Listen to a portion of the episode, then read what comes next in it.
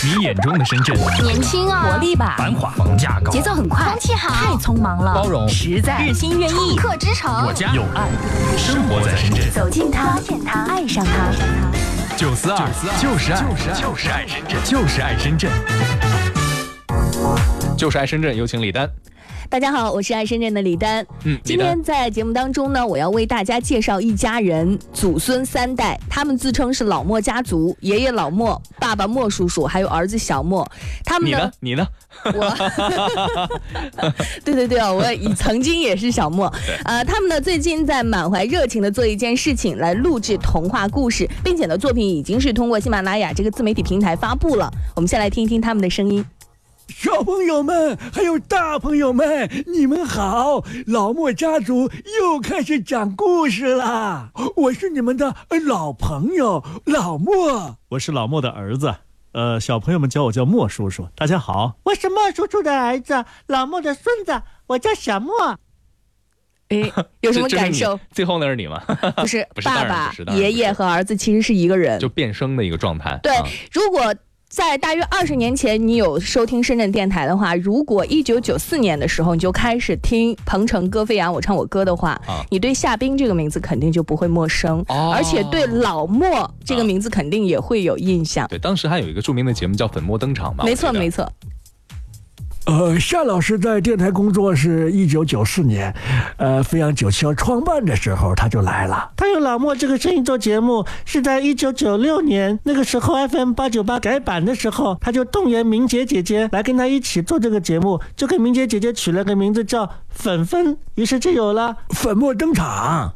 原来如此，对，现在我也是有历史的人，是已经过去 二十年的时间了。粉粉今年都二十五岁了，而老莫呢，他在诞生的时候定位是八十岁，今年刚好是一百岁，百岁老人。对，现在他又回来给我们讲故事了，很多的朋友表示非常的幸福啊。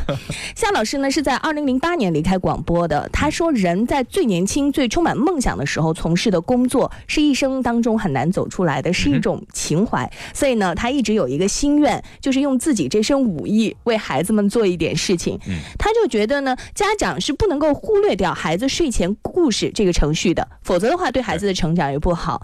呃，但是呢，我们很多的家长工作会很忙，也会很累，怎么办呢？于是老莫家族就诞生了。因为这个小朋友的这个兴趣啊，他的这个注意力会很容易分散的。他一般坚持个几分钟之后啊，他就会分散掉。呃，所以呢，在节目当中用三个角色来讲同一个故事的话呢，会让他哎觉得有一种新奇感。这是其一。第二个呢，老莫是主打的。呃，这个是受小时候我听中央人民广播电台的小喇叭节目当中孙敬修爷爷讲故事的启发。呃，老莫的诞生这个角色的诞生呢，实际上呃某种意义上是希望他像孙敬修爷爷一样。能够向小朋友讲故事，所以呢，有了他之后，才附带着产生了莫叔叔和小莫这样的一个家族。嗯，没错，小朋友呢需要睡前的时候听故事，我不知道这个习惯是不是咱们从小就养成了。对我来讲，睡前我也一定要听一些东西。呃，我觉得不管是睡前还是平时的时候，小朋友总会喜欢拿着一本书让大人去给他讲故事的。对，我觉得我小时候是，现在很多朋友家的孩子同样也是这个样子。这是学习的过程。对，老莫家族播讲故事和别人是不一样的。第一个呢，他是以老莫、莫叔叔还有小莫一家三代一起讲故事这种形式来演绎经典童话。那虽然重点是讲故事，但是呢，会通过三个人的对话，把这个故事的理解呀、相关的信息，还有一些做人的道理，都巧妙的贯穿其中。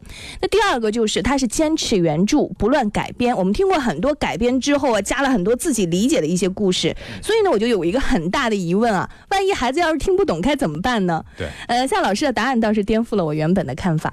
改编者呢是为了让小孩更加容易接受它，但是实际上呢，我们大人恐怕低估了小孩的理解能力，因为有很多的小孩他的这个理解能力啊超乎我们大人想象。同时呢，即使现在有一些东西他可能不懂，但是存在意识当中去，有一天他会突然的理解了。我觉得作家写这部童话的时候呢，肯定不是在讲一个简单的故事，肯定有很多道理包含在当中。而且我一直认为，童话不仅仅是写给小孩看的。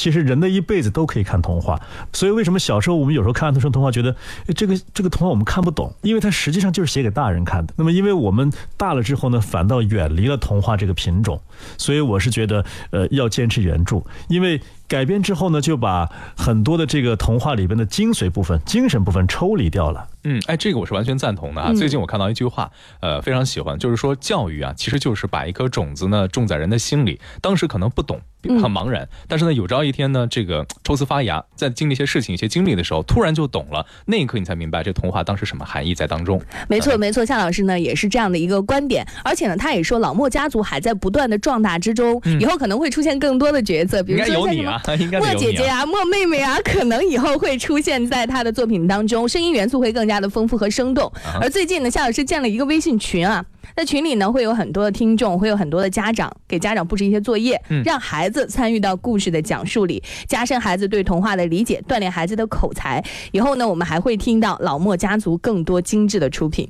安徒生童话录完得很长一段时间，录完之后呢，我想录格林童话，录一千零一夜啊、就把我小时候看过的，对我印象特别深的作品录下来。呃，我甚至想过去录《西游记》，就是古文的《西游记》。实际上，我觉得古文的《西游记》当中的，呃，中国古典文化的古典语言的这种美呀、在《西游记》里边完完完完全全可以感受得到。没错没错，而且呢，我个人到时候来申请他能早点录《伊索寓言》嘛，那是我小时候经常会看的。哎，我想你这个诉求，呃，如果说夏老师听了之后，他会考虑的。那怎么样来听呢？只要是在喜马拉雅来搜索“老莫家族”就可以了。老是老师的老，墨是墨水的墨。老莫家族，大家如果说平常准爸爸妈妈们没有时间陪小朋友呢，这个其实我觉得其实不只是小朋友了，嗯咱们个人大人来讲，如果想回顾一下小的时候咱们听过的那些童话故事，听原版的都可以听到老莫家族在喜马拉雅的平台。感谢小莫今天。哎，曾经的小莫，现在的李丹，没错。好了，就是爱深圳，生活在此处，爱上一座城，就是爱深，就是爱深圳。